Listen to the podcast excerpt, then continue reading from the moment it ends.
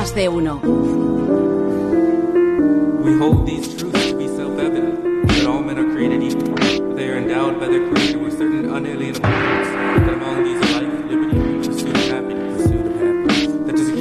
Eh, puede que el rap no sea su música eh, favorita, probablemente tampoco sea la preferida de Josh Bell, el profesor titular del Departamento de Inglés de la Universidad de Harvard. Y sin embargo, este año no ha dudado en poner la más alta calificación a uno de sus alumnos, a Oasis Show, de 20 años, que es a quien escuchamos cantar.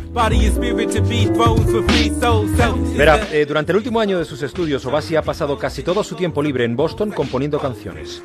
Diez canciones concretamente, pero no lo ha hecho por hobby, sino que las ha escrito para su tesis.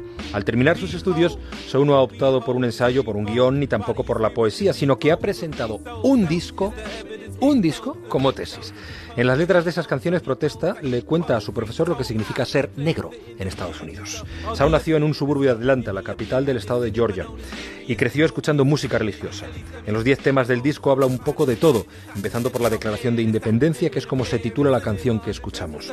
Habla de las dificultades de la comunidad afroamericana, de la inseguridad de los barrios y calles de Boston y de la violencia policial. Escribe frases como Aquí está el miedo en los ojos de nuestros difuntos, o Cuerpos fríos se enfrentan a un calibre 22, un hombre azul.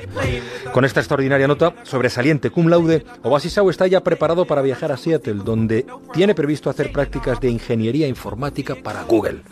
La vena artística y su originalidad le han sido útiles para probar. Pero el mundo de la canción no parece estar, o por lo menos él no lo ha fijado. Ahí su futuro profesional, más bien la informática. Pero ahí está, y aquí está hoy.